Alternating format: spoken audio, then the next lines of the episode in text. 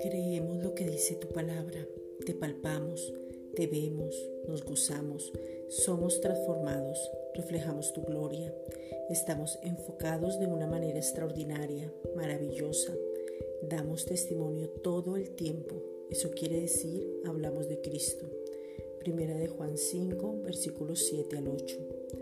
Por medio del Espíritu, el agua y la sangre quienes dan testimonio en la tierra, y por eso somos sensibles al Espíritu Santo. Efesios 4:30. Empoderados para ser efectivos. Romanos 15:13. Trabajamos juntos y de acuerdo para edificar el cuerpo de Cristo. Romanos 15:20. Somos diferentes con diferentes tipos de personalidades, pero con la misma naturaleza Zoe, donde estamos llenos de tu amor inagotable y sin medida. Te pedimos, Padre, que podamos tener revelación de tu amor, Juan 3:16, y poder manifestarlo a otros.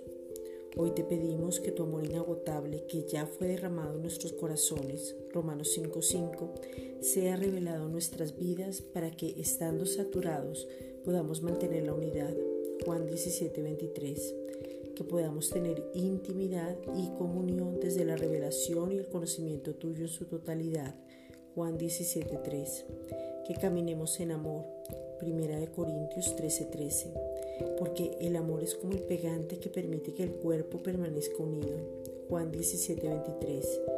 Gracias Padre porque somos uno en Cristo. Primera de Corintios 6:17. Al ser uno nos identificamos con Él y entendemos que tal cual como Él es, así somos nosotros en este mundo.